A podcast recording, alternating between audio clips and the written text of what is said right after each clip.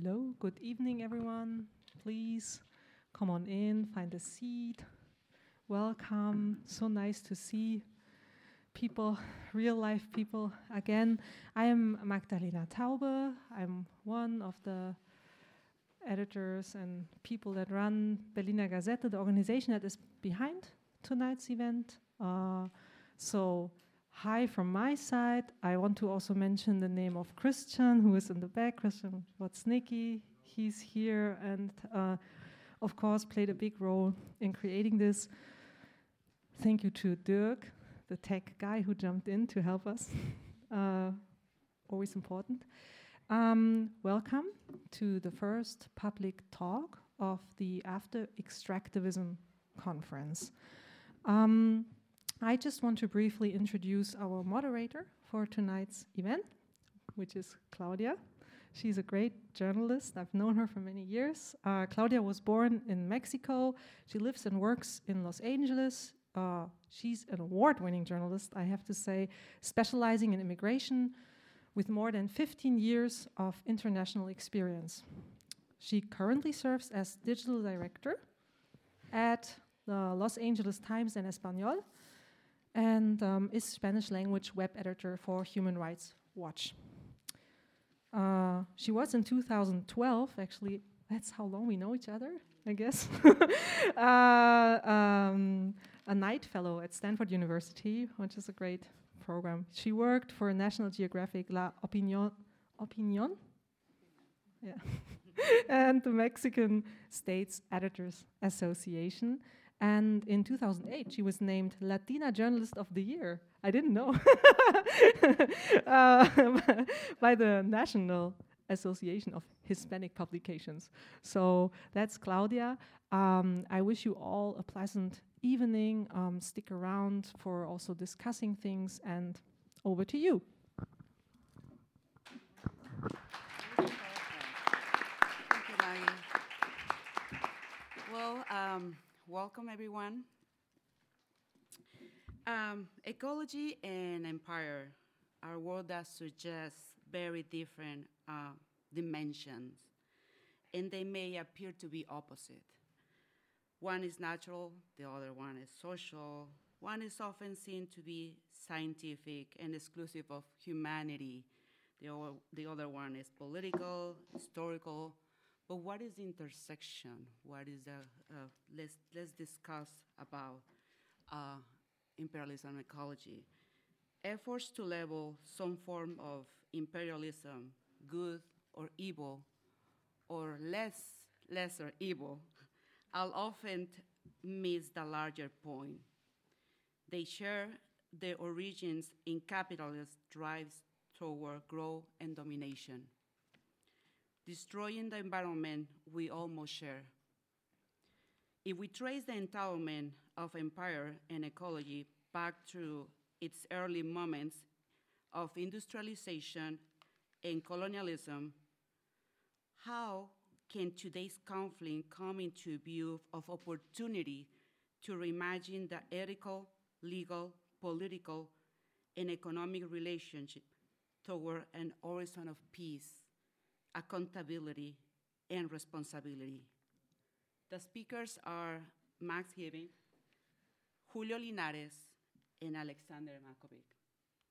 Uh, we're going to start with Aleksandar. Mm-hmm. Let me introduce um, and um, talk a little bit about your career. Aleksandar Matković is an activist and researcher for Serbia, currently employed at the Institute for Economic Science in Belgrade. His main interests are Marxism, imperialism, and the critic of political economic. He earned his PhD at the Research Center of Slovenia Academy of Science and in Ljubljana, with a thesis on debates regarding the political economies of Nazism in the early Frankfurt School, with which he won the Civil Society School Award in 2019. In 2018 and 2019, he was a guest researcher at the Humboldt University in Berlin. From 2014 to 2020, Aleksandar worked at the Institute for Philosophy and Social Theory and was coordinator of the Regional Science Center in Novi Sad in Serbia. He's head of the NGO Society Action, and he has been actively involved in several left-wing students and workers organizations in Serbia and the Balkans. He runs the blog Calling Research and Alternative. Welcome, Thank you. Aleksandar. Okay. So, uh, maybe I could take the mic. yes. Sorry, I didn't know you were gonna read all that. So, sorry for the, the too long introduction, and uh, thank you all for coming. Of course, I mean uh, this is my first time here, so I kind of like don't know like uh, how things work. But uh, let me just like jump start into the topic of empire and ecology. So, I mean, um, how do we conceive of something uh, if we're talking about empires and ecologies? How do we conceive of ecological imperialism? So, what is that? Is that something new? Is that something old? Like, uh, how do we think about it, basically?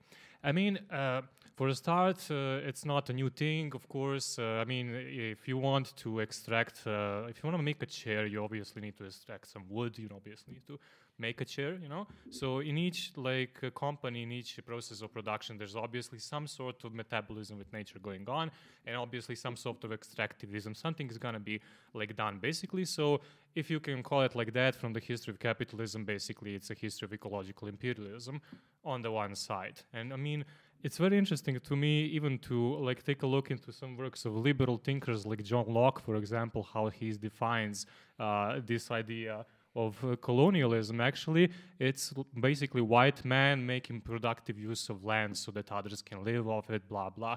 So why haven't we talked about ecological imperialism in the 19th century or the 18th century?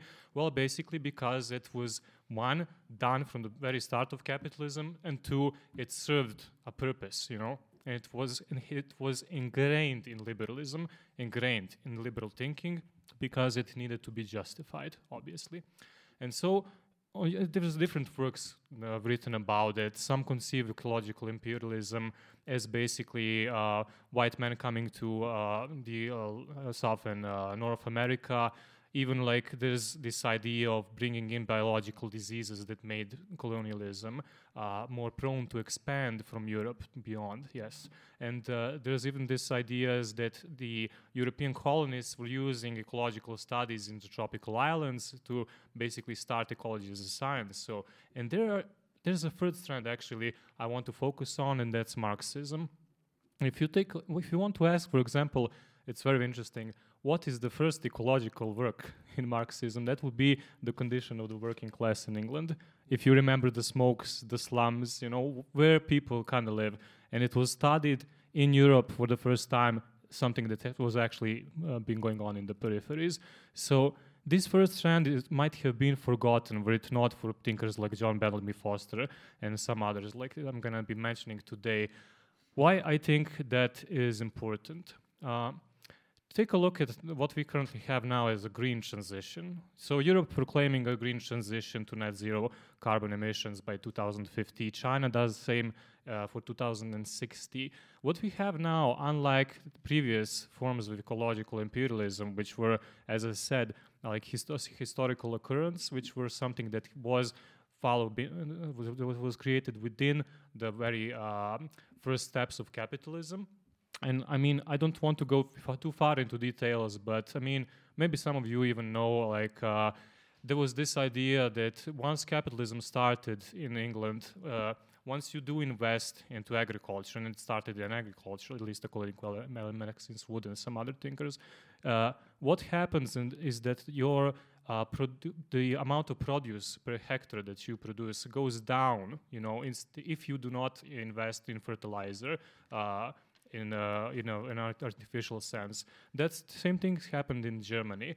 And so once like agricultural lands were kind of like devastated bit by capitalist means of production, what happened? Uh, you had to import uh, raw materials from abroad.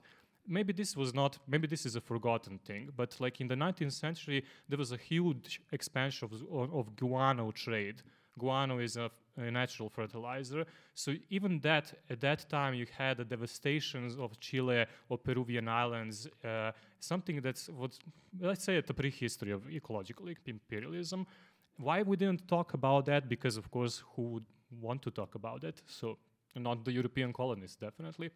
But if you want to talk about a similar process today, so the region where I come from, and I just want to bring a little bit uh, people back into the game now because we don't want to discuss abstract concepts, obviously. So the Balkans is now a very interesting topic. Why?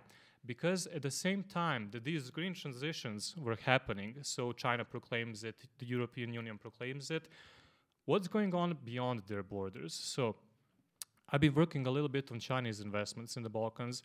We had investments from transport metals and energy in the man- manufacturing industry, dirty industry, automobile industry. A lot of protests going on there, a lot of pollution going on there. People basically, you know, uh, not having a good time, good time with factories of sulfur, for example, constructed in their uh, own uh, environments. On the same on the same level, on the same time, we had lithium mining expansions in the Balkans, and not only in the Balkans, but also in Portugal. Chile is a very old example in terms of that. And each of these uh, places has actually a very large uh, and a very deep uh, connection between authoritarian regimes and lithium exploitations.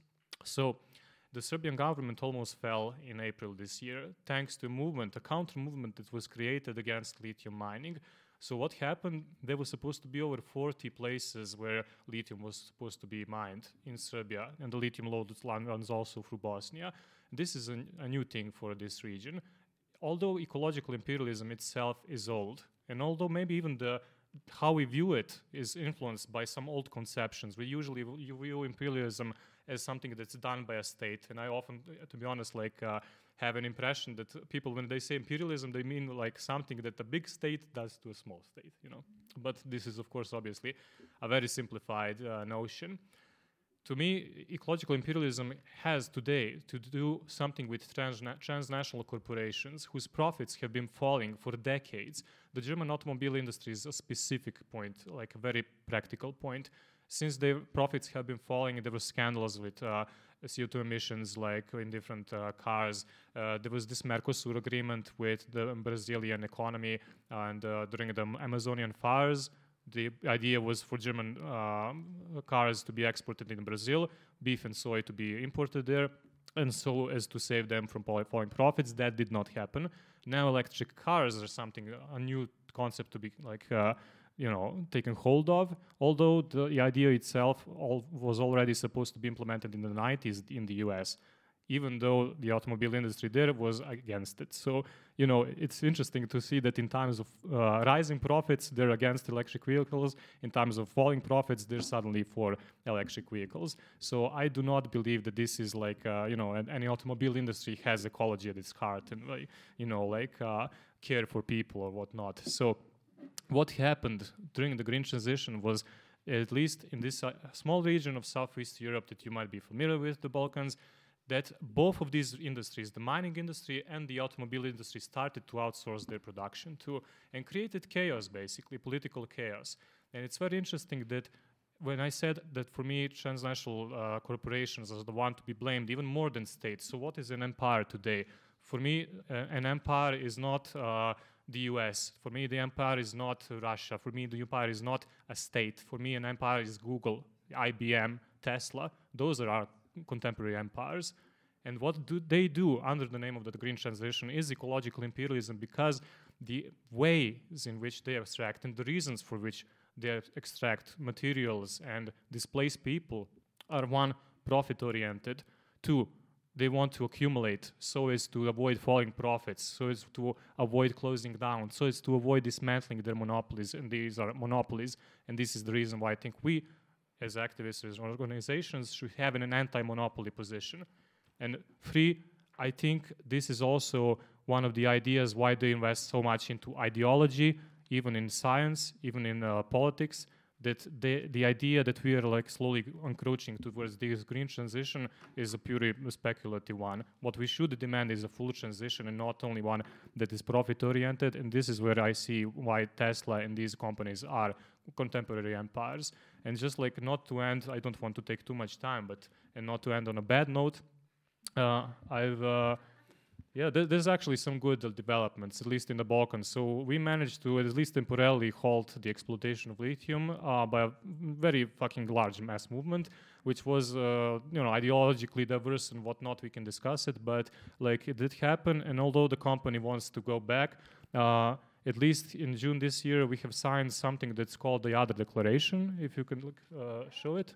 So uh, this was declaration that has been initiated by Serbian, uh, Chilean, Bosnian, and German uh, and Portuguese organizations that has been signed against ecological imperialism. It's a declaration of international solidarity against lithium mining, and its main principle was to establish information sharing, international actions, and an international network of organizations who do work on the ground and to co- coordinate our efforts because since this globalization of ecological imperialism is happening under the green transition, that means that also a globalization of resistance should take place. And this is where this document kicks in. And uh, one of the very interesting things that uh, I think uh, should be learned from here, at least uh, on a very how to say on a very simple level is that uh, this idea of not in my backyard, you know, go to mine to Germany, don't mine in Serbia, or don't mine in Portugal, go to Germany or some other rich state, should be thrown out of the window, you know. And if we uh, have a task today that is to follow the supply chains because they connect also not only people in Portugal, not only people in Germany, but as I said, it's a globalization process of ecological imperialism that's happening right now. We need to trace it and then do it together because, you know, if somebody wants to just like push things out of the way, relocate production to Germany or, or anywhere else, we would achieve nothing. Because if we are committed ecologists, if we are committed activists, committed against uh, this green transition and ecological imperialism, then it, this needs to be really something that uh, the first word that comes to mind is international solidarity, and I think this document kind of proves, proves it. So that's I think enough for me as an input. Thank you very much.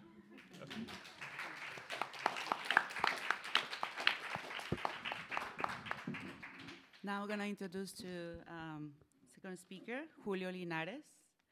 Uh, Julio is an activist and economic anthropologist he served as a social outreach for the Basic Income Earth Network, BIEN. Mm-hmm. And he's a co founder of the Circle UBI system and cooperative. He was born in Guatemala and now he's currently based in Berlin. Welcome, Julio. Thank you. Thank you also for your presentation. Um, maybe I'll try to jump off from there um, about the globalization of resistance and uh, the following of supply chains. Um, I would like to speak today about two things, and I want to frame them through this idea or this practice, really, of saying no or the power to say no.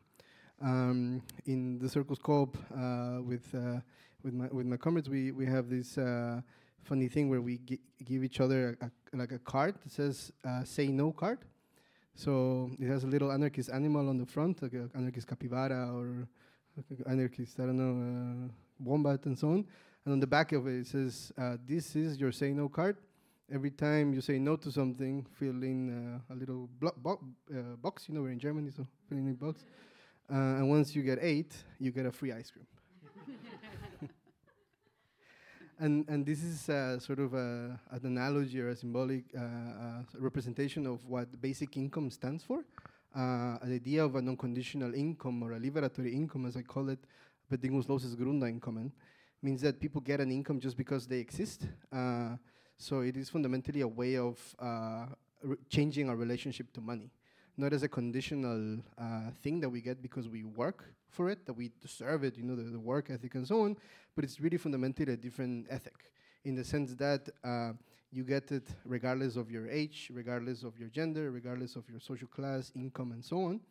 Um, and it in, in, in the many studies that have been done in different large scales and also the systems that are running today in the world, one of the fundamental things that always comes back is that people who get a basic income suddenly have the power and the ability to say no to social relationships of domination around them.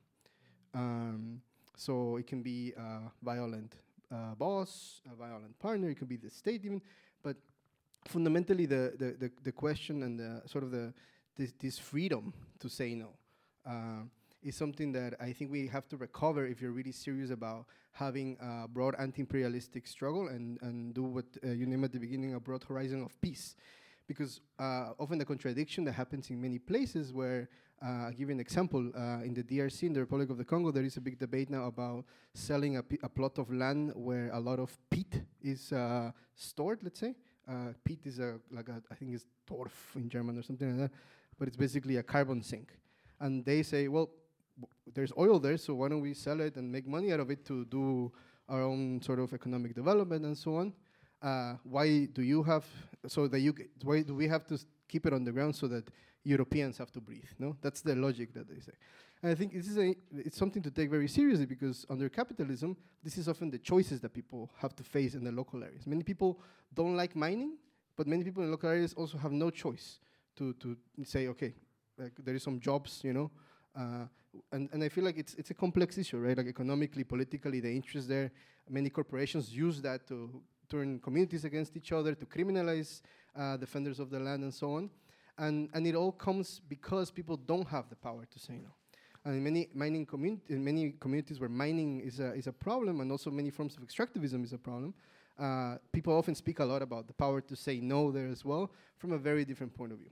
So I, I, think it's important to relate these two issues uh, the issue of having an unconditional income as a right, um, so that people can say no to different forms of production or extractivism and so on, and they can actually decide how they want to uh, consume, how they want to produce, and so on in different ways. So, how to take actual concrete control over uh, you know, the economy, you know, how to democratize the economy around them in more local or regional ways. Um, so that first. Um, and then the second uh, part of the saying no, or the power to say no, um, is, I believe, the power to uh, be able to cancel debts as a, as a right as well. Uh, so this is something that is not so much spoken about because it's often unimaginable to say that we can actually cancel debts. No, debt is something almost holy. When you have a debt to a bank, you're fucked. You cannot uh, cancel it. you can like try to uh, strike against it. People have done forms of organizing in, in many different countries. Um, but I think fundamentally what is important about this is that today the power over uh, giving people debt lies with organizations like the World Bank, like the IMF, which are the, the International Monetary Fund, which are at their, their, core imperial organizations, satellite to the empire. I mean, we can debate about uh, if Google is part of the U.S. empire or you know all these things. But to me, like they are part of the U.S. E empire and the inter empires of the world, whatever. Um, to to make it very concrete, like unless we don't find a way to imagine and and and and, and, and create institutions that democratize the power to cancel debts, colonial debts, at the household level, at the sort of regional level, at the international level, uh, we won't be able to get out of the current colonial uh, imperialist extractivist uh, project that is capitalism. Um, today, there is a very important movement that I want you all to know about, which is called Debt for Climate, uh, which is a, a, a, a movement led by people in the global south that are arguing for the unconditional cancellation of the colonial debts that the IMF World Bank have to countries not only in the global south, but also in the periphery, no? in, the, in the semi-peripheries and so on. Um, and this is important because uh, that is an instrument of coloni colonization, of economic colonization. Thomas Sankara said this in the 80s against the imperialism of the French state, and he got murdered because of this. Um, I welcome all of you to come on the Sunday at 1 p.m. in front of the finance uh, ministry. We're going to have a demonstration there together with many comrades uh, as also an international uh, mo movement. There's going to be actions in many countries around the world, some unmelded, some not unmelded. so please come and, and support that. Um, I think the larger point here is that we're living in a moment uh, in, in history that is similar a bit to uh, what was happening around the time of the Second World War. Uh, before, after, we can debate that. But I think what is important is that um, at the time there were many proposals about you know this colonial Bretton Woods and how to basically do the rules of global trade. We need, as a, as a sort of global resistance movement, to have proposals that come from the South to really reimagine and restructure how we want uh, global trade to be like so that the USA doesn't have a veto power over the World Trade Organization, so that the five uh, big nations in the UN have veto power over the Security Council, which is a legacy from Stalin, uh, and so on and so forth. We need to change the rules. Uh, and we need, by changing the rules, I mean having this power to say no, both uh, so that we can have an income, an unconditional income, one income, many worlds, uh, to use a bit the invocation from uh, the Zapatistas, to um, also the cancellation of, of debts.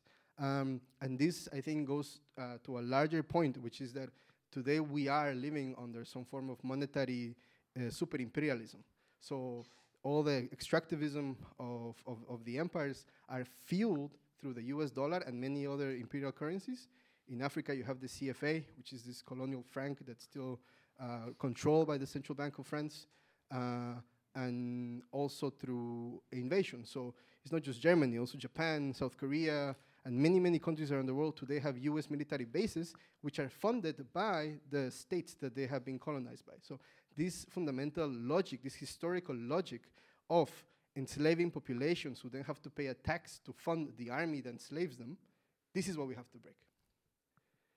Um, and we have to break it because today uh, the US dollar basically fuels its ex- ex- exploitation, uh, extractivism, and so on through the selling of debts and bonds that other, other nation states, other central banks have to buy. So this is what we need to cut to the core so that we can create uh, democratic forms of organization. We need to, at the very core, democratize the mon- monetary institutions that today colonize the future. We have to uh, not just rethink what money is, but really understand it as a promise.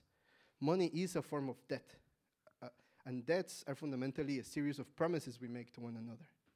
And so, how can we reclaim back the power uh, to make promises to each other and to the world, and to challenge the way that the promises that are made today are, so that we can bring about a new world and, and bring forth a horizon of peace? Thank you. Thank you, Julio. Thank you. Um, thank you. Uh, th- even the, the point, with, so the Sunday event? Sunday at 1 p.m. 1 p.m. In the front of the finance ministry. You can Google it. If it's just going to the basic question, what is money? Like that, love it. Yeah, exactly. just maybe go to the root. Um, I'm going to introduce to our third speaker, Max Gibbon. Uh, Max is a writer and teacher and a Canada research uh, chair in the radical imagination. His most recent book are Palm Oil, The Grease of Empire, 2022, uh, Revenge Capitalism, The Ghosts of Empire, The Demons of Capital, and The Settle of Unpayable Debts, 2020. And uh, Art After Money, Money After Art, Creative Strategies Against Financialization in 2018. Haiven is an editor of Vagabonds, a series of short radical books from uh, Pluto Press. He teaches at Lakehead University, where he is director of uh, Reimagine Value Act- Action Lab. Revival? Rival. Rival. Yeah. Rival. Welcome. Thank you. Thanks so much, uh, and to our hosts and to the other speakers. Uh, a few years ago, I became interested in and then obsessed with revenge. Um, I was in good company, it turned out. The whole world was obsessed with revenge, and some people got it. Most of them, the wrong people, unfortunately. Uh, I became, obsessed with the revenge not only as a thing that individuals undertake, not only as a thing that animates and consumes our souls, but also something a system can do. And so my book, Revenge Capitalism, which came out a few years ago, um, tried to theorize how capitalism as a system could take revenge. And one of the stories that I wanted to tell in that book was about uh, punitive expeditions that empires undertook against people that they didn't like. And a particular example had jumped out at me of the 1898 punitive expedition that the British Empire undertook against the Benin Empire, which is an empire that exists in what is now Nigeria. Uh, and the British undertook this, as the, as the name indicates, as a, as a punishment. But in fact, it was a, it was a mission of revenge against the uh, Benin people for basically enforcing their customs laws. They ended up, the, the British traders in Africa at that time um, basically orchestrated a situation where one of the kind of minor English traders got, got himself killed by basically like trying to like force his way into the um, empire to trade with them on a, like a very sacred holiday, and he got killed. And then the British are like, "Oh, you killed our trader. Now we have to defend British honor and the honor of the. Think at that time it was the Queen. Uh, no, at that time it was a king uh, you know, by basically going in there and uh, destroying your whole civilization. And by the way, the reason that they were going to do it was because the Benin Kingdom was practicing the heinous act of human sacrifice. Now, there's a lot of debate within the historical record about the role of ceremonial killing within the Benin Empire, and it's beyond the scope of our conversation today but it's interesting that what happened here was that the uh, British Empire essentially licensed themselves to murder thousands, if not tens of thousands, if not hundreds of thousands of people, to basically put an entire civilization on the sacrificial altar of their own imperial needs in the name of stopping a practice of human sacrifice of what they considered to be an uncivilized basically inhuman other, the people of Benin. Now, the real reason that the British invaded and had to take their revenge on the Benin Kingdom was, of course, having nothing to do with uh, the fact that the Benin Kingdom was sacrificing African lives. If the British cared so much about African lives, perhaps they wouldn't have enslaved so many millions of them. That was obviously not the reason. It was, in fact, because the British Empire was hungry for palm oil. At this time, palm oil greased the literal wheels of empire. It was the primary machine oil that greased the factories. It was the grease that uh, enabled the empire's ships, the engines in the empire's ships to turn. The railways were greased with uh, palm oil, and many other uh, aspects beside. And what this story opened up for me was the idea that there's something very interesting to think about in terms of the cultural life and the life of ideas within an empire that's very deeply connected to both ecology on the one hand, because palm oil is derived from oil palms, a very particular type of palm tree that grows originally in West Africa and then was exported globally. Now, most of it is sourced in uh, Southeast Asia. There's something that connects ecology, empire, and culture. Um, it turned out that there wasn't enough room in that book about of revenge to actually include this story, and it became its own book, which came out earlier this year, called Palm Oil The Grease of Empire. And that book tries to carry that original story forward in some way, uh, because the career of palm oil, once it was appropriated in this way by Europeans in the 19th century, and it wasn't just the British Empire, German traders were major figures in the palm oil trade, the French Empire was extremely interested in it, the Dutch, the Portuguese, on and on. This one commodity, if we look at it closely, can tell us a large story about this connection between ecology, empire, and culture uh, that still, I think, resonates to this day. And I'll, I'll tell you a little, a few little pieces of that story. Otherwise, you have to buy the book. And if I, I give you the whole book, then the publisher gets angry. So. Um, one of them is that one of the other things that palm oil was being used for in the 19th century, when the British invaded, was to manufacture candles and soap. And in fact, uh, prior to this time, the working classes of most of Europe, I mean, first of all, they didn't bathe very much, uh, famously. But when they did, they used different forms of cleansers rather than soap. And uh, at this time, there was a shift in the way that people both lit and heat heated their homes, partly because working classes were being forced in, in Europe, were being forced out of the countryside, forced off their land bases and into cities, where they were living in dingy tenements and neighborhoods like this, where they needed to have access to candles, and where the smoke of the city was sticking to their skin, requiring uh, soap made of palm oil. But both of these commodities needed to be sold to the working class. They needed to manu- the, the ruling class of the day needed to manufacture a need. And in order to do so, what's so interesting in the palm oil story is they manipulated and appropriated the image of the African in order to do so. So, some of you might be familiar with the wonderful work of Anne McClintock, the cultural historian, who speaks about the way that commodity um, sales, uh, consumerism, was really born in the uh, mass production of racist imagery that depicted, for instance, a- African people and dark skinned people as in need of soap, not only to cleanse their skin, which would make them whiter in the mythology of the day, but also to cleanse their very souls. And indeed, that bringing soap to benighted, uh, uncivilized others was a work that uh, people in Europe could participate in and contribute to by making purchases of soap. And similarly, the candle industry advertised itself, excuse me, as, um, as allowing European consumers to buy a commodity that would then support um, a trade in Africa that was said to raise up African morals and African values and African people by encouraging them to uh, participate in a legitimate and rewarding form of economic activity. That is, excuse me, uh, everyone, it's, it's a sort of asthmatic thing. Uh, I'm not infecting you all, I promise.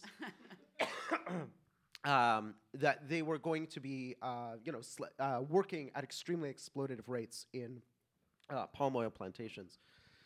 If we fast forward uh, the history a little bit farther too, we see that palm oil was used extensively in European weaponry. First in explosives, when mixed with nitrates into uh, gunpowders, later into the weapon that bore its name, napalm, uh, which was used e- extremely effectively and with devastating. Uh, I, I, I have some of these. Thank you. Are you sure? Yes, yes, yes.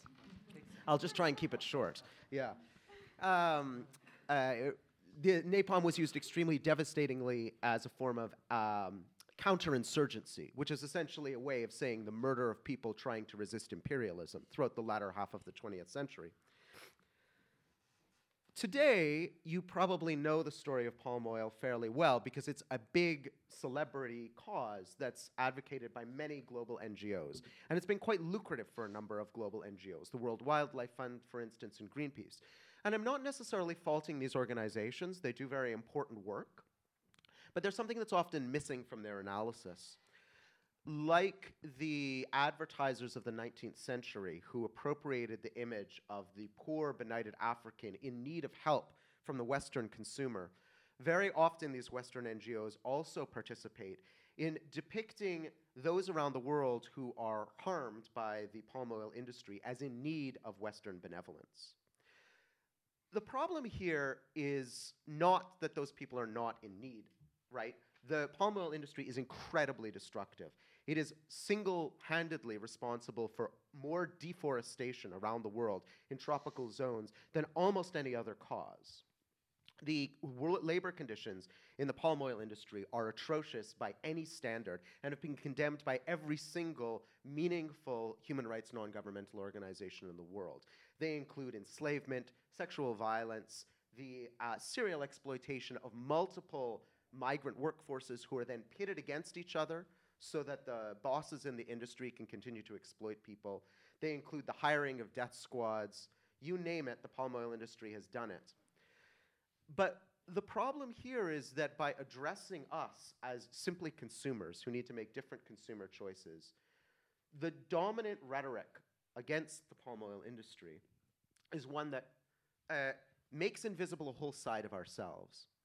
Because ultimately, the palm oil uh, story is one that embraces us all. We are all literally made of palm oil. 50% of the products in our supermarket shelves are palm oil. We put it on our skin every day. We ingest it every day. We literally metabolize it. We transfo- the pal- oil palm transforms sunlight into oil kernels. The oil kernels are pressed and refined and refined and refined and loaded on ships and moved here and put into foodstuffs that we then put into our bodies and turn into energy.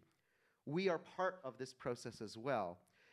And where I end that book is with two sort of conclusions. One of them is that the problem of palm oil does not demand that we simply need to revisit our consumerism in different ways. It actually demands that we begin to rethink what it means to be human on a complex, interdependent planet. And that's a very, very difficult task. And in order to at least start doing that task, we might need to tell the story about something like palm oil differently. As a story that's not just about those poor people over there who need our help, whoever the we is in this, but as our story, and begin to own what that would imply. And that implication is deep because ultimately, to withdraw palm oil, now that finds its way not only into our food and cosmetics, but industrial manufacturing processes and a whole vast variety of other uh, parts of our lives, right? It's in our electronics, it's in many of the lubricants that are in uh, cars and industrial apparatuses. It's everywhere. In order to detach ourselves from palm oil, we would need to radically rethink global supply chains, but also the whole web of global relations. That's the first conclusion of the book. The second conclusion is that just as the British Empire was also an empire that practiced human sacrifice, and just as the British Empire mystified its human sacrifice by pointing to another, by saying, You, the Benin kingdom, you are the sacrificers, you're the horrible you know, uncivilized sacrificers. We have higher, nobler virtues. So too is the global capitalist empire we find ourselves in also uh, order of human sacrifice. We have chosen. We didn't get to choose. We didn't get to vote. But we as a species have chosen, and I think this is now undisputable, we have chosen to sacrifice millions, if not billions, of people's lives over the next 25 to 50 years in order to maintain what we know is an unsustainable way of life for a tiny fraction of the human population. We've made that choice.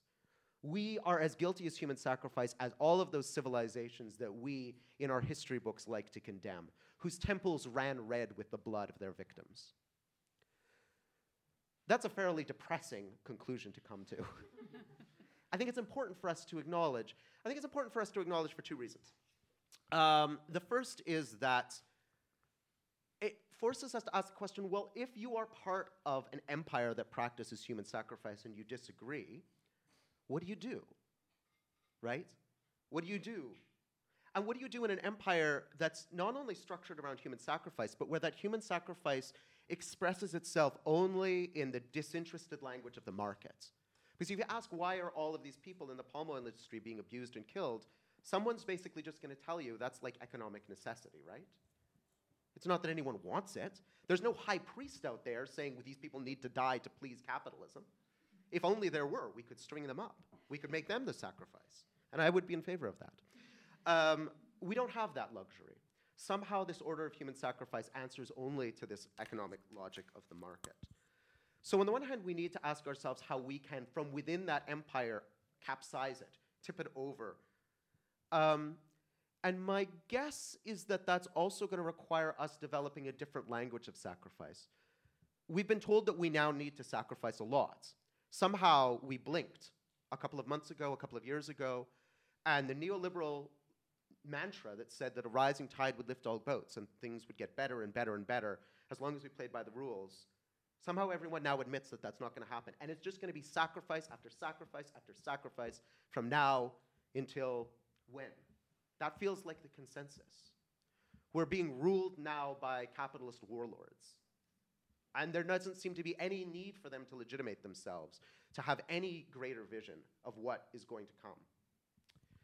And I think that puts us in both a very dangerous position because we can very easily fall in love with warlords. And I also think it puts us in a really important and interesting position because now at least the mask is off and we can begin to have real conversations about what comes next.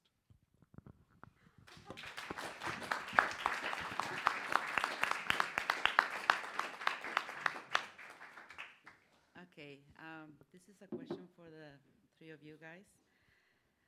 Uh, ecology and capitalism.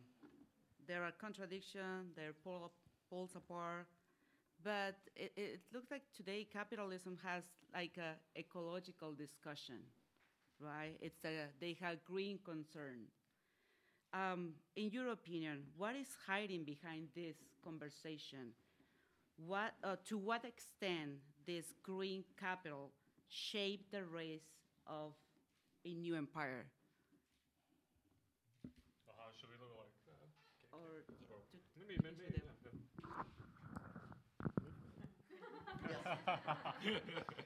okay. So the question is, uh, what is hiding behind this sort of green capitalism conversation that the capitalists are trying to have? that, yeah, the, it maybe it's a new way to, is this, I mean, we told that, you know, getting a solar power or getting a, a car, electric car, but it's still, it's, it's capitalism at the end. So Mm. what is, what is behind this conversation? Mm. What is the story? Uh, and then this green capitalism is not a way to imperialism at the end. Mhm, yeah, yeah. I mean, for sure. I think um, I think there are like two or maybe three ways of answering this question. I will leave like the maybe like the high and mighty theorization for my comrades here, but I, for me, I think uh, I will answer it from the realm of emotions, because I, I, at the fundamental level in Europe there is a, a, a feeling of guilt, and and sort of the inability to produce meaning. Uh, many people in Europe think that they can solve all their problems just by thinking about them. No, climate change being one of them. Uh, uh, we say this a lot with uh, some friends that, uh, you know, we was once at a demo uh, where I think I don't remember which movement it was. They had, they had like a 20 uh, two degrees Celsius big uh, wooden statue that they had built, and I went to them and I said, "This is an abstraction, you know." It's uh, it's violence. It's a form of violence. You know, this is what you're doing here, talking about two degrees. What do you mean two degrees Celsius? Like, there are people dying. Uh, you know, in, in our countries where we come from. You know, fighting mining corporations that produce the climate change. No, so I feel like uh, it's it's a, a lot of uh, an emotional way of hi- like neglecting uh, the reality of of uh, you know these sacrificial zones, right? Uh, all the yeah uh, the guilt in a way to say like, oh, I'm offsetting my flights by buying this nice coupon, or I am uh, buying this debt here to, uh, you know, get a green car from Tesla.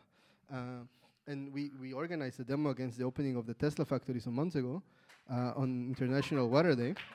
Um, on it was open on International Water Day, so we organized together with comrades from all over the world who were also fighting for water and the water wars that we have today. Tesla consumes Tesla's not the worst one, but it's still pretty bad. They consume the same amount of water that Berlin drinks in a year to make their cars. Only and that's only the water. No, then comes the lithium, which uh, my friend Juan can tell you about. Uh, then comes uh, and also you, and you know, and and then and then there is the, the sort of the, the other guilty question. I, I wonder what you think, where Europe is now being like, I don't want, like we don't, we shouldn't exploit the global south. Now let's exploit the other savages in the periphery of Europe. you know, like you know, and, and so I feel like there is a lot of like emotional contradictions in trying to keep the imperial mode of living and not accepting the fact that it, this civilization is currently dying and broken and that we should face that. I think at the other level of emotions is a lot of inability to deal with grief. Uh, this is also something that we, we speak a lot about with friends that um, the the response uh, to grief here is essentially burning out. No, uh, you, you see that even with the climate activists. They, there's so much. Uh, we need to save the world and do this and that, attack this and then do this demo and so on. And but at the end, they also burn out, and it's an inability to deal with death. Uh, European civilization has lost their rituals through capitalist exploitation and colonization that they have no longer ways of dealing with death. Uh, and so when you know people look to the Zapatistas and the Kurdish movement and sort of radical alternatives, the first thing you see there is a, a, a, a strong um, struggle for life. People say we love life so much that we're willing to die for it. And then in, in those places, um, I think about the, the famous Shahid Namiran that the Kurdish comrades say, which means martyrs never die. So when your comrades die because of fighting whatever regime uh, of domination, um, they say a thousand more will, will come. You see it now in the, the Iranian revolution. Uh, and you will see it constantly. Kurdish people and all people from all over trying to turn their grief into revolutionary love to continue the struggle for life. Uh, and so I feel like unless we develop ways of dealing with these emotions of, of death and grief and guilt and transform them, we're not going to be able to to like really challenge the empires from the core, because at the end of the day, it's it's people and pe- people with emotions and alienation and so on. So yeah, that's that will be my answer.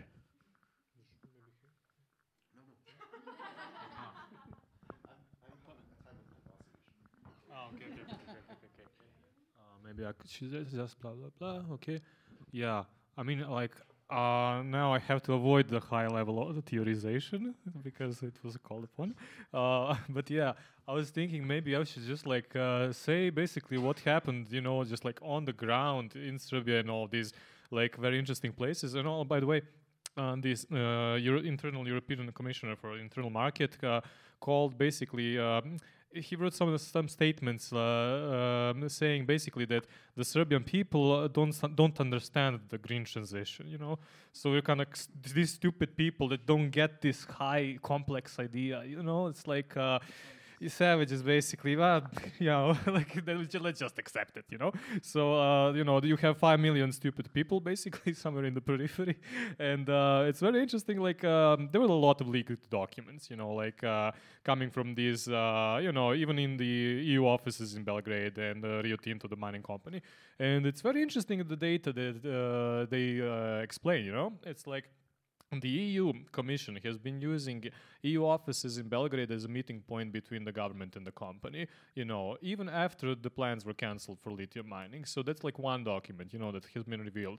That tells you about, you know, this uh, how you say the company and the entire European Commission are in cahoots basically against you know five million stupid people. Yeah. So and uh, meeting in these offices. So like that's one point between you know where all of this comes from. Like uh, yes, the companies and the EU Commission are behind it. Uh, second point. Um, a lot of locals in the southern villages of Serbia. So a lot, a lot of people have been here, maybe visiting Juan also. So basically, uh, yeah, uh, this month there was a third geologist that has been caught by the locals trying to take illegal samples of the soil in his Mercedes-Benz car, coming driving in a village, and you know, just like uh, you know making illegal samples of the soils, and the locals were like, "What the fuck are you doing here?" You know, for the third fucking time. And so this is how it looks like. So these greedy motherfuckers don't, you know, they don't give a fucking flying fuck about any rules, any sort of theories.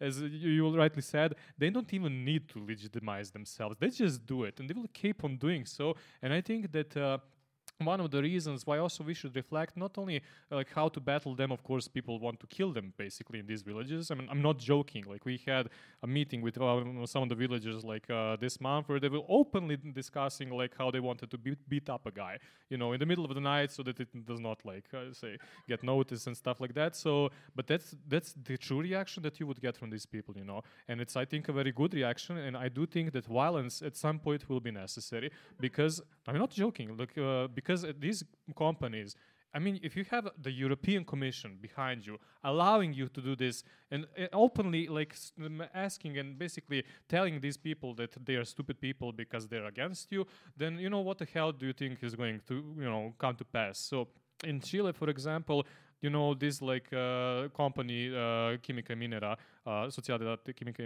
SQM, which is by the way run by Pinochet's nephew, has all but bought off the entire country. You know, and like what I'm afraid is that we should also reflect on how we have been maybe defeated in the past and what defeats have we suffered. Because as you probably know, the left is obviously not in power anymore. Communism has obviously collapsed, at least you know, the real existing or unreal existing socialisms. You know, a lot of uh, knowledge has been lost. I mean, one of the other research topics I work on are Marxist centers in Yugoslavia. So these were uh, workers' education facilities which have been devastated, like by the wars in Yugoslavia. Nobody talks about them. A lot of the people in Yugoslavia, ex-Yugoslav cities in Croatia, for example, are Marxist, homeless people, you know, who are being thrown out to the streets, who were once educated in the working class. So if you want resistance, then you also need to reflect on why you have been defeated and how not to get defeated again because I think this is also a task, you know. And while I said I think that violence will be necessary in the sense of dismantling like these monopolies, in the sense of actually putting your life on the fucking line, because that's there's no other way to do it. If the task is like this, And if we're just like you know holding uh, how to say you know panel discussions and like you know saying everything is we like long live communism, I'm just kidding, of course, caricaturing. But I think seriously, this is my wallet. So this is a very symbolic guest from my wallet. I know, just reminding me that I that capitalism does exist. But you know, but yeah, but if we, we need to dismantle it, then you know, like maybe we need to get our wallets away. Just kidding. But like, uh, yeah, still, I think. Uh, you know, this idea that we will, you know, have this luxury that we had maybe in the 2010s and 2020s even, like although it's like here, it was a very recent moment when the left was kind of on the rise, at least in the Balkans and elsewhere. That's gone. And basically, we're now under the green transition pushed to at least some existential threats, basically, and we should view it as such and openly say it. Yes, it's, it's gonna be shit unless you basically, you know, establish long-term organizations with education and very uh, important stuff is transmission of experiences because struggles do not happen on their own. They're organized, and this requires really, you know, strength and motivation that goes beyond an electoral cycle, goes beyond your immediate threats. And so I think this is like something that uh, not only the left, when I hate it when somebody says the left should do something, but as we as humans, or whatever, like should reflect upon. So let's leave it with like that question mark. So. Yeah, yeah, of course. Yeah. Um, there's one.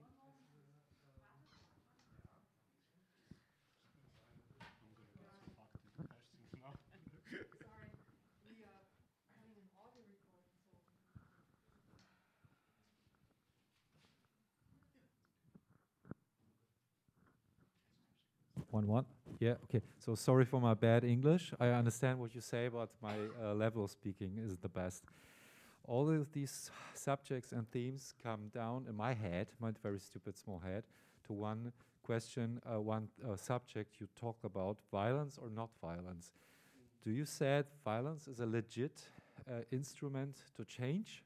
Because on one hand, people say what I absolutely believe uh, the world is so full of violence. In states like Germany, people uh, left violence to the state not to commit it, to, to, be protected from violence by the state. And now, obviously, our state uh, is combined with violence, which is not in our view. But uh, yeah, people say uh, to break the circle of violence, it's important not to commit violence. On the other hand, of course, there are people who don't have any instruments to change. Do you, you think it's legit and will be a good or only possible way? Yeah, I mean, this is the first time I openly talked about violence. So it's not that I have like, you know, you should kind of beat up this guy, not this guy. So, but uh, yeah, I think violence is not a matter of uh, how you say principles, but of tactics and strategy. In some cases, it's not completely necessary. So, in some cases, if you had juridical options, maybe you can go for it. But in some cases, in some lands, in some countries, it's not possible. If you're, for example, let me say just one example how the protests in Serbia looked like. So uh, this a couple of months ago, basically six months, seven months ago, uh, there was blockades against lithium mining. There were cars slamming into people. You know, uh, a couple of activists were beaten by hammers. You know, uh, those are situations which for me were new, and like for a lot of activists were new. And uh, then you have the question of how to defend yourself.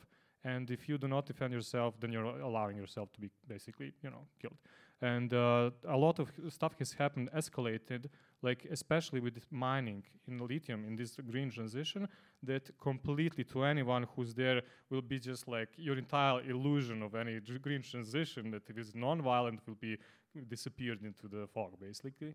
I think that in some cases i don't mean uh, individual violence I mean, if you want to really change institutions, change the government, if you want to change the position of monopolies, going out and doing uh, stuff on the streets in a massive level with the support of the masses, because the mass to support any violence. And we don't need violence that will attack somebody, but self-defensive violence that is aimed at dismantling monopolies and the gov governments and this nexus. So if the, for example, and it's one big, very big question I don't know the answer to, if Rio Tinto or a mining company does return now to the Balkans after so much, uh, we had almost a government that was about to fall because of the protests which were basically in all of the cities. I'm not sure, and I cannot guarantee what's going to happen if these things come, comes back. The worst we can do is let disorganized masses basically do whatever they want. The best we can do is organize them and pinpoint accurately who are the causes and which are the causes of the problems and what are we fighting for because we're not fighting for more violence, we're not fighting for uh, less democracy, for exclusion of people, for whatever. We're actually fighting against this, and this should be kept in mind because nobody asked uh, the people, at least in the Balkans, uh, in the other region, in Portugal, with Minas Gerais, in uh, Salvemos La Montaña in Spain, and all of these places that might not, mm, you might not recognize them because they are still not that public. But this does happen, and nobody asked them, do they want this? Nobody. And this is the question that they want to put on the table at all costs. And so, if we do not recognize, I think that if you want to stand, you know, up for something, then you need to stand up for that. I think, you know, then we should just like give up activism and organizing is like, you know, stay home. So, and if you exclude violence, for example, like uh, massive protests or uh, I don't know, like what to name as an example, like and uh, basically just like do small peaceful demonstrations. In Serbia, we have like five years of doing small peaceful demonstrations which led to nothing and i think like at one of the points when people did really start to defend themselves then that's when the government started to take them seriously so yeah I mean, but um, now that you you mentioned uh, the different countries yeah. and the common um, uh, problems, uh, so so, oh sorry. Um, then how to make a common fight with the territories that it's the same case with the with the palm oil, right? Uh, you had the same situation in Latin America. How how can white uh, people in Costa Rica or Portugal or Spain they fight bigger, you know, to protect their territory, but not they say almost nothing to the global problem. How can um, yeah, uh, make a common fight? Any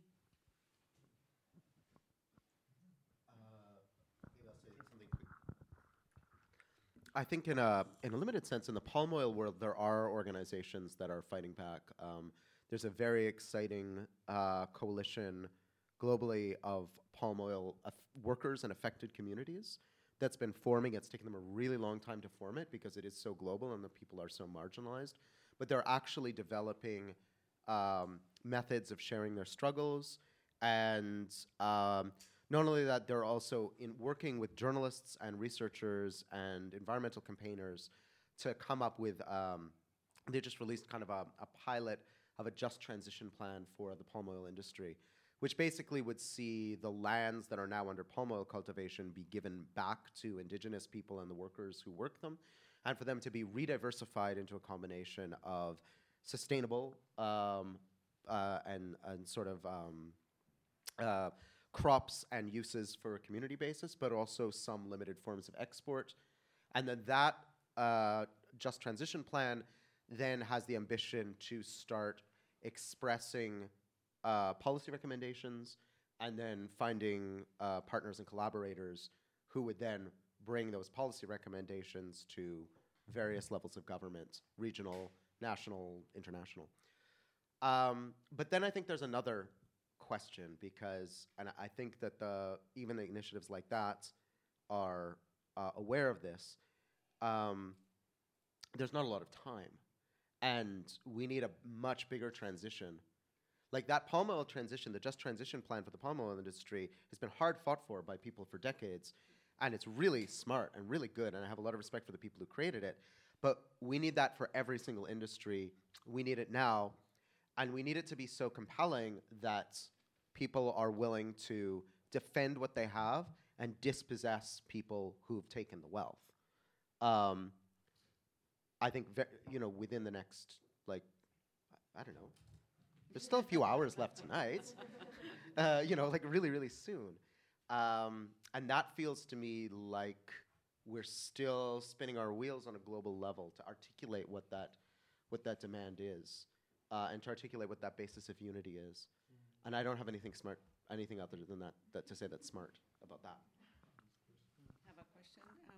Uh, yeah, it's actually on a, on a more local level than you asked before, but I also would be interested in how this declaration, um, you know, came to life. But uh, even before that, because I'm sorry, I'm very ignorant about the Serbian case, but you know, when you said that there have been five years of peaceful demonstrations and then something changed, and then the government almost had to leave.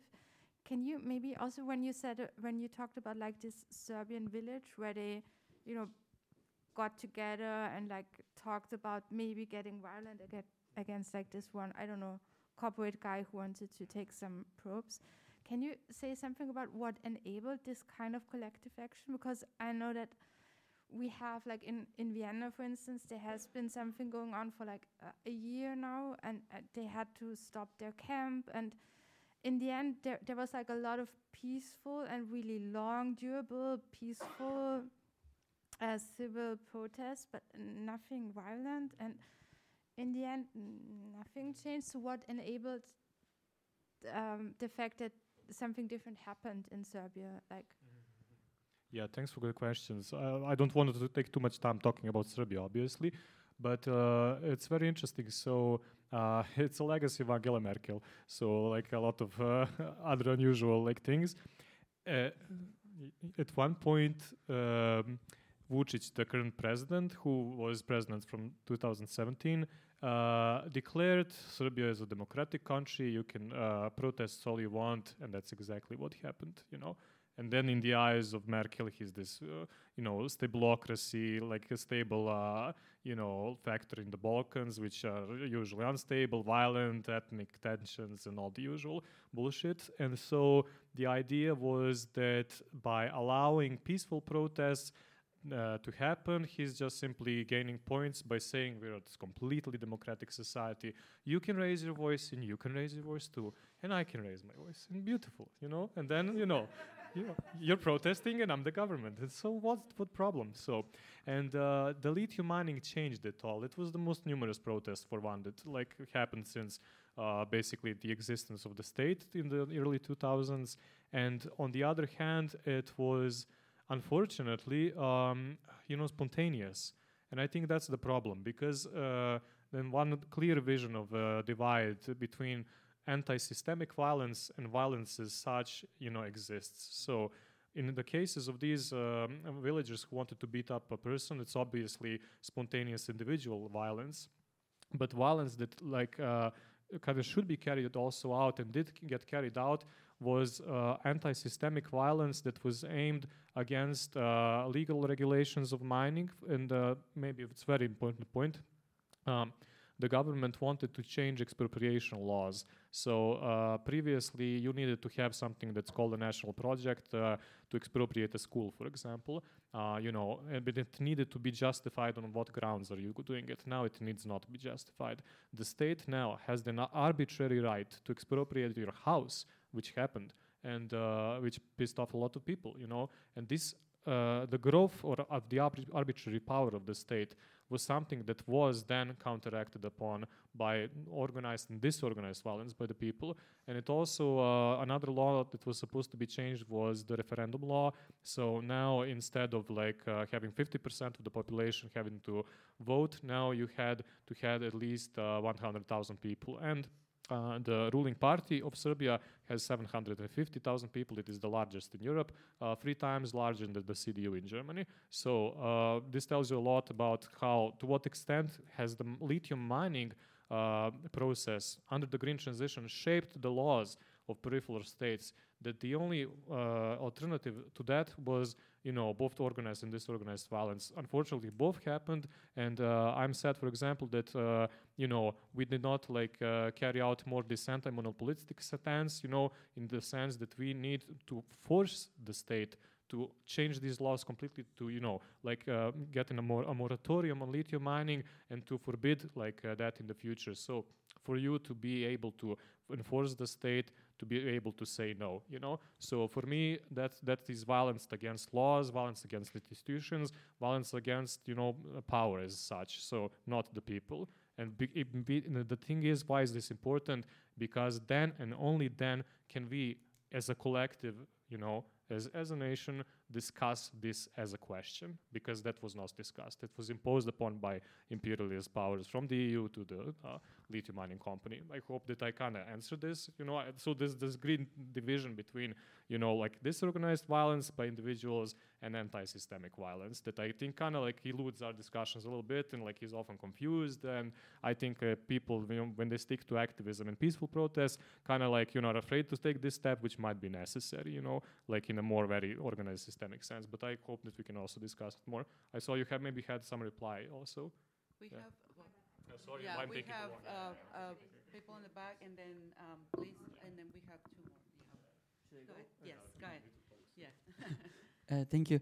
Um, okay, I have two short questions. Uh, so first is um, to Aleksandar as well. Um, I wanted to. I'm from Bulgaria, so I wanted to ask you um, um, a question on how um, how do you think, uh, tactically speaking, um, um, like interactions with uh, nationalism uh, work?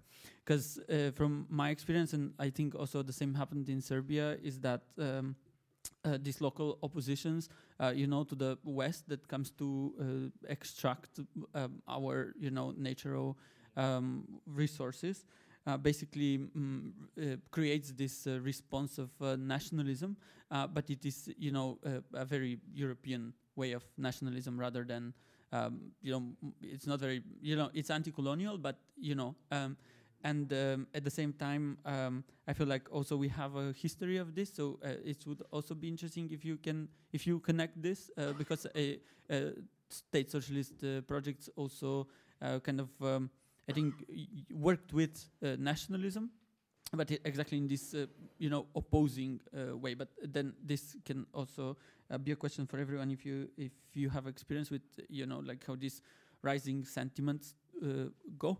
And the second question is interconnected, and I think mostly um, to Julio, but again also to all, um, is um, I wanted to ask how it um, also interplays with uh, the um, feeling and the kind of the entities of uh, exploitation that uh, goes uh, also beyond like you know resource extraction, but also is um, uh, ex- uh, like exploitation of bodies um, and particularly women. Uh, this is also uh, connecting to what you said. It's the beginning of capitalism. You know, is Marxist feminism uh, views it also as the beginning of um, like a complete shift into how um, women's bodies are exploited, and also animals, uh, because um, uh, obviously uh, speciesism is also something that has, uh, as an ideology, uh, been produced uh, uh, and has developed with capitalism and interrelated to capitalism. So, yeah, that's it. Thank you. Yeah, I think, yeah, someone in the back.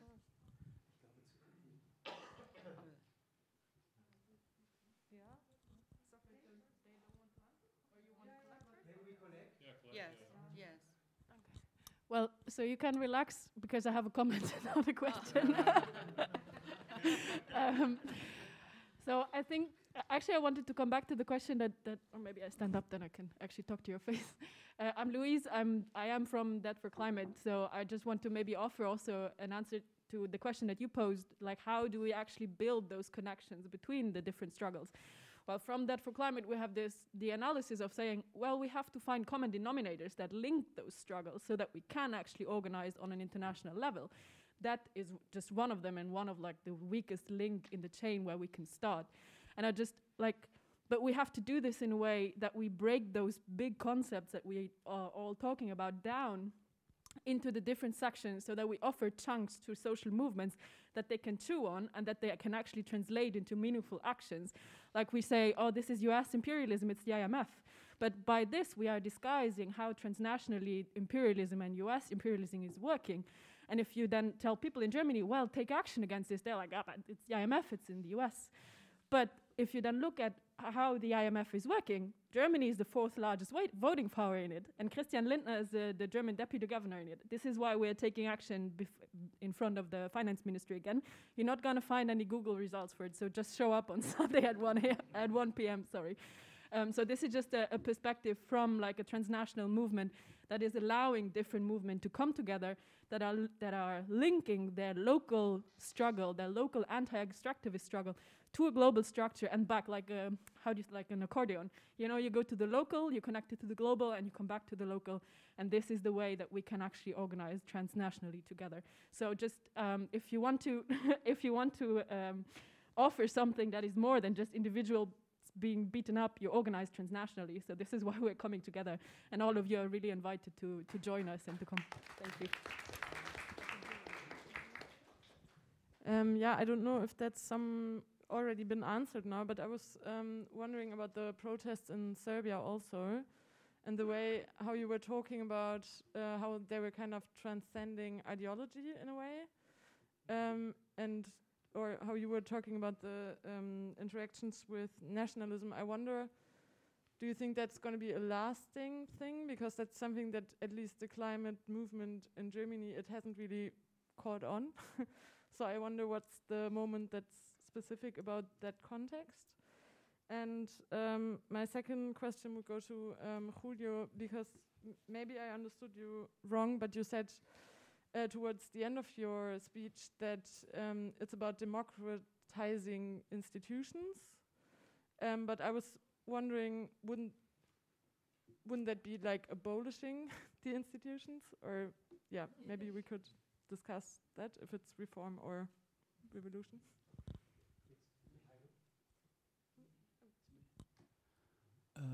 just just just to add on on this like pair uh, violent and non-violent protest what about disobedience? Is it a form like which is somewhere? Maybe the question for all. I mean, in, in a struggle, like is it how you find that form of uh, protest to say? May I also um, make a, make a comment? Uh, maybe it's also a question.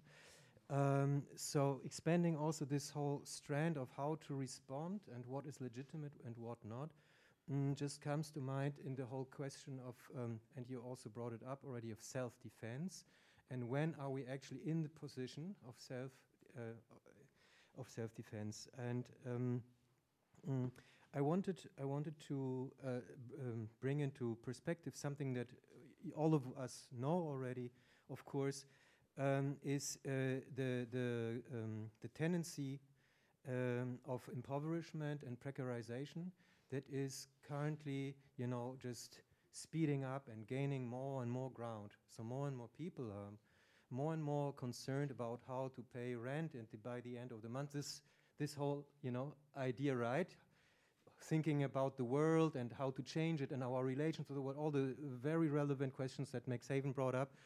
Um, but at the same time, Jesus, you know, uh, I have the daily, you know, doings that I need to organize, and I'm just so concerned and absorbed by those.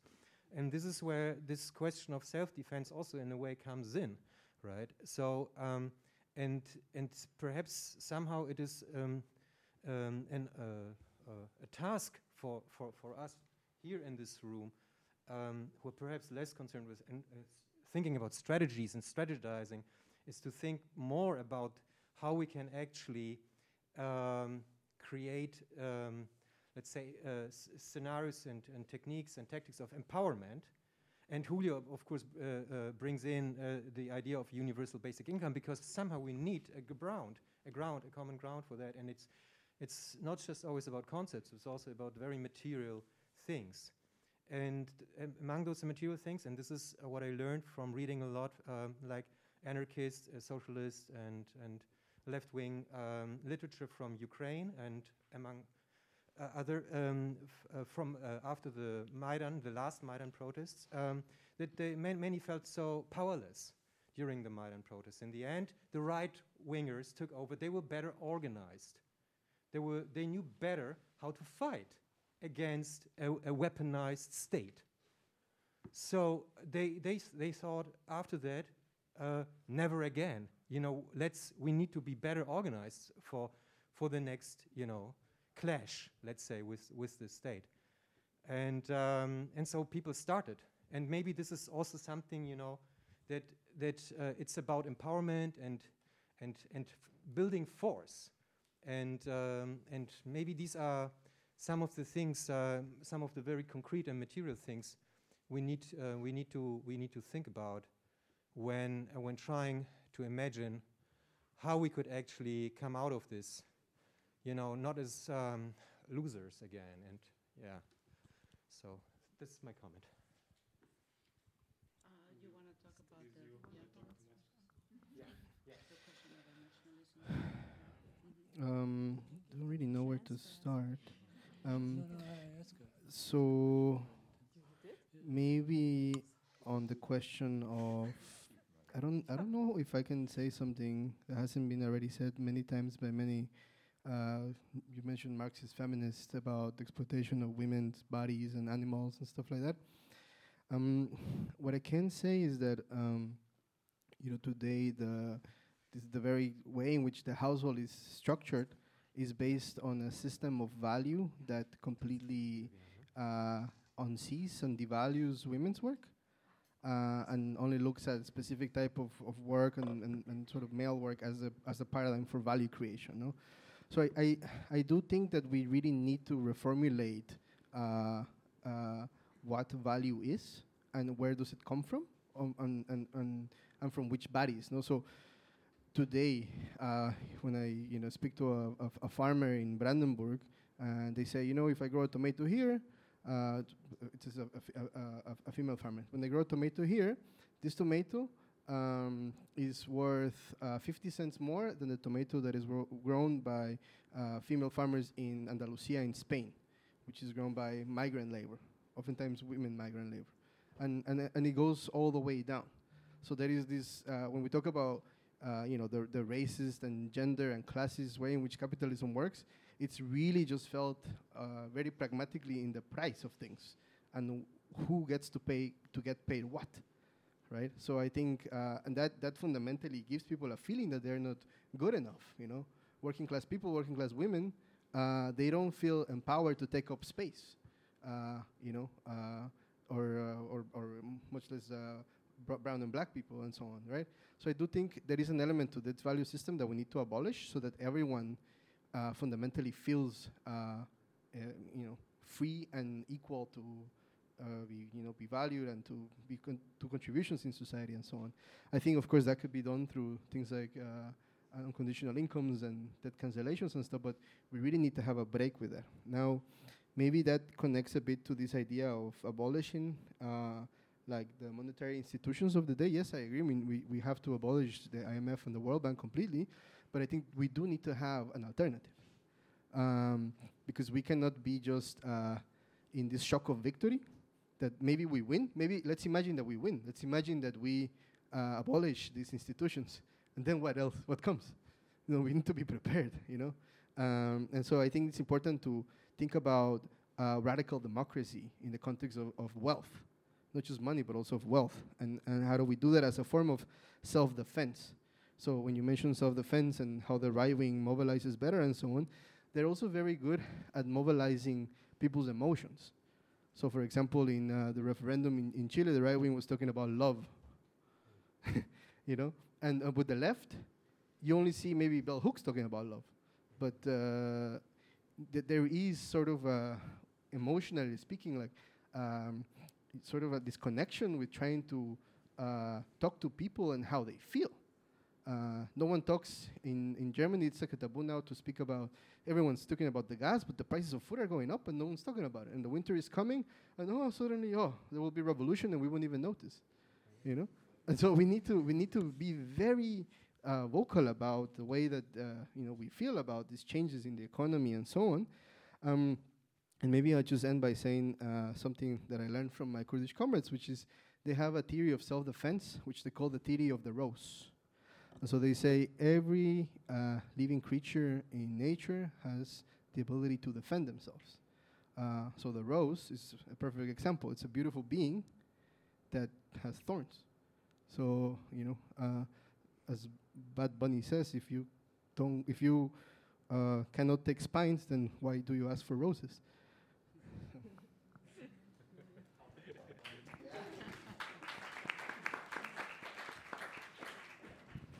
Yeah, well, speaking about roses, uh, well, there's maybe some roses you like and some roses you don't like. So I mean, like this this violence you okay, you know, it's like against companies and this other.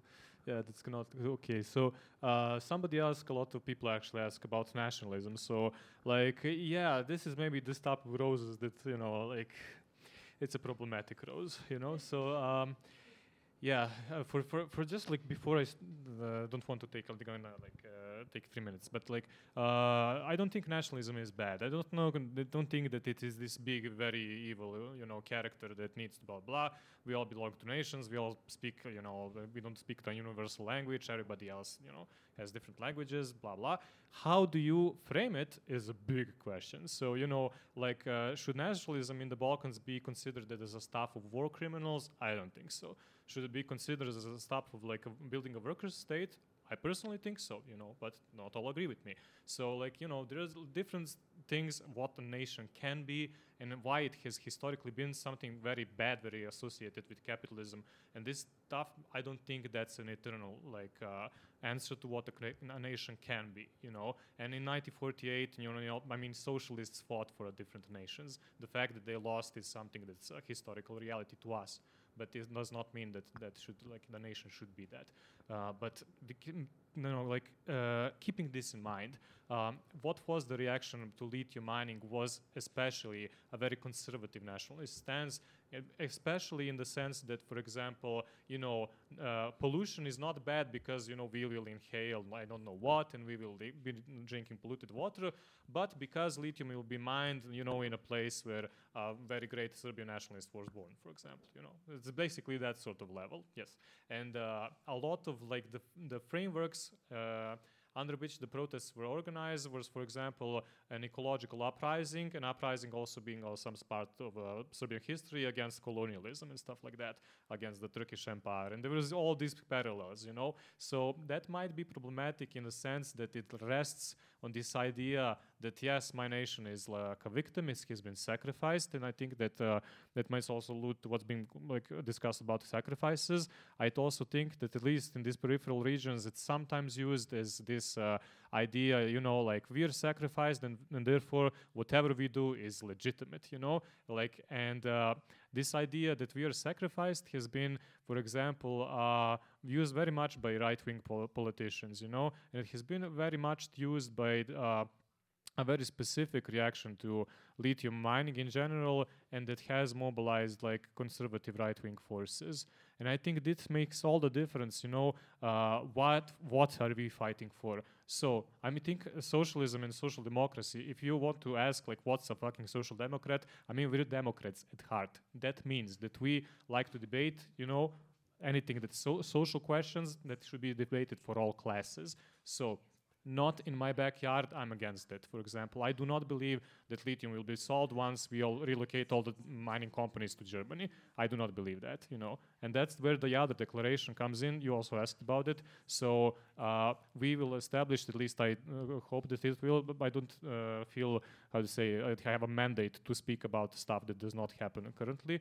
But like, uh, because it's a very new thing, and I think we're yet to do something, so I don't want to, how to say, you know make a illusion that you know it's this big movement although i would like it to be. But anyways like uh, in an, in an idea like uh, information sharing and an international network with some international actions uh, can be helpful. And i saw that because once we invited people from chile portugal germany to come to these villages for people to see them you know physically see them see their faces how they think what they looked like uh, what's their experiences.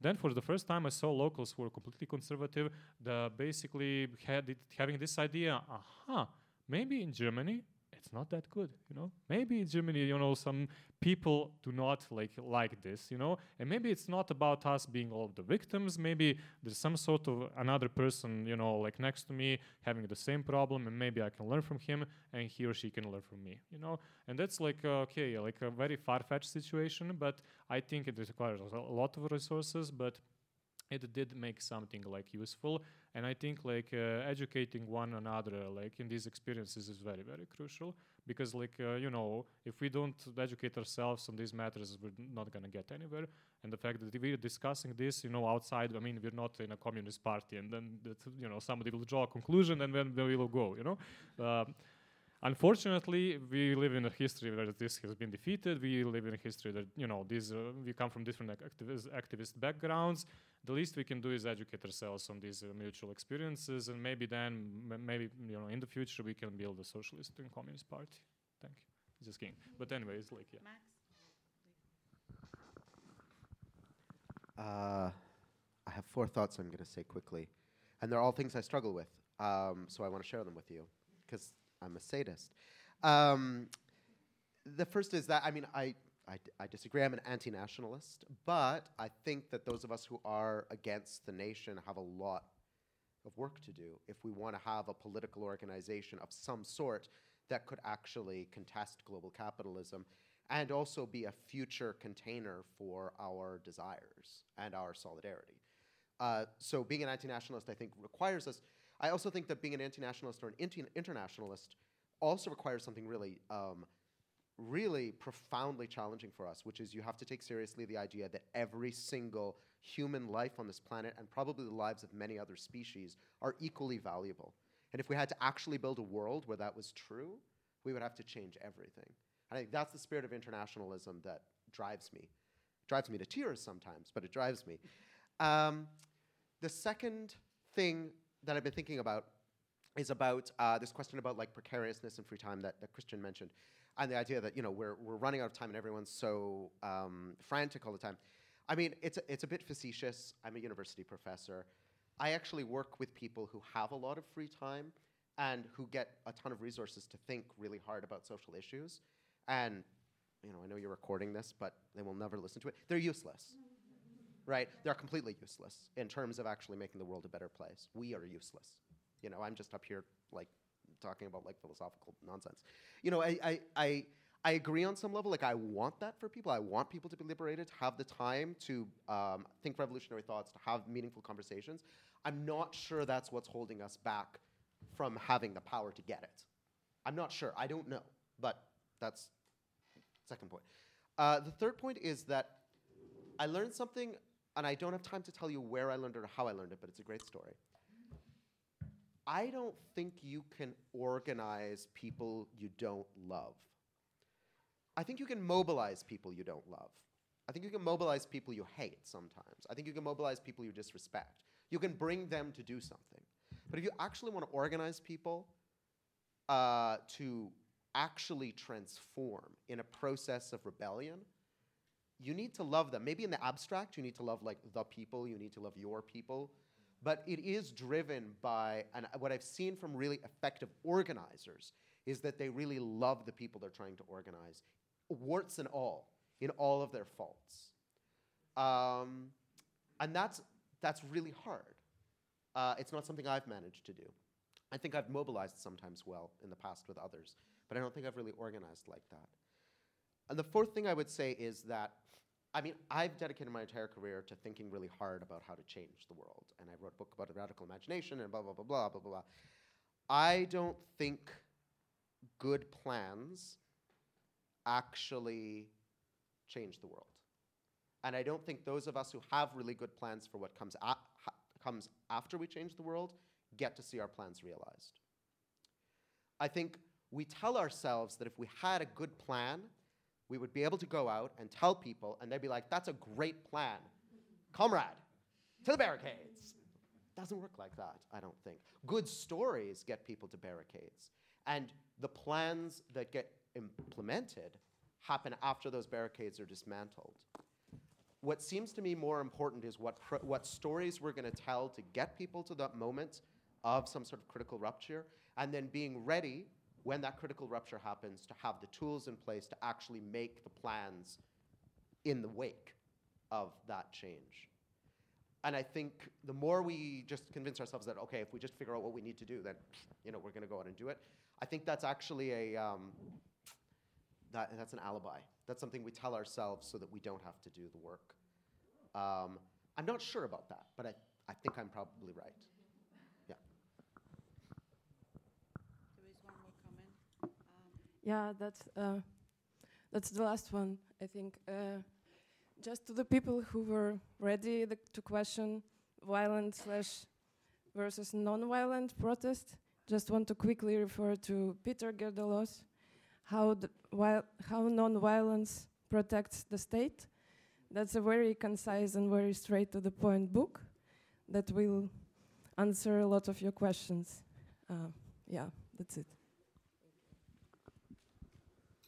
That was the last. That, that was the last comment. Um, I want to say thank you to all the participants tonight. Uh, Max, that was a very honest and response. I'm still processing because it was really uh, something that to think about it and, and, and really honest and, and clear, I think. Um, so thank you very much. Uh, it was a pleasure. Thank you. Thank you. Thank you. And Maggie, you have yeah, yeah, yeah.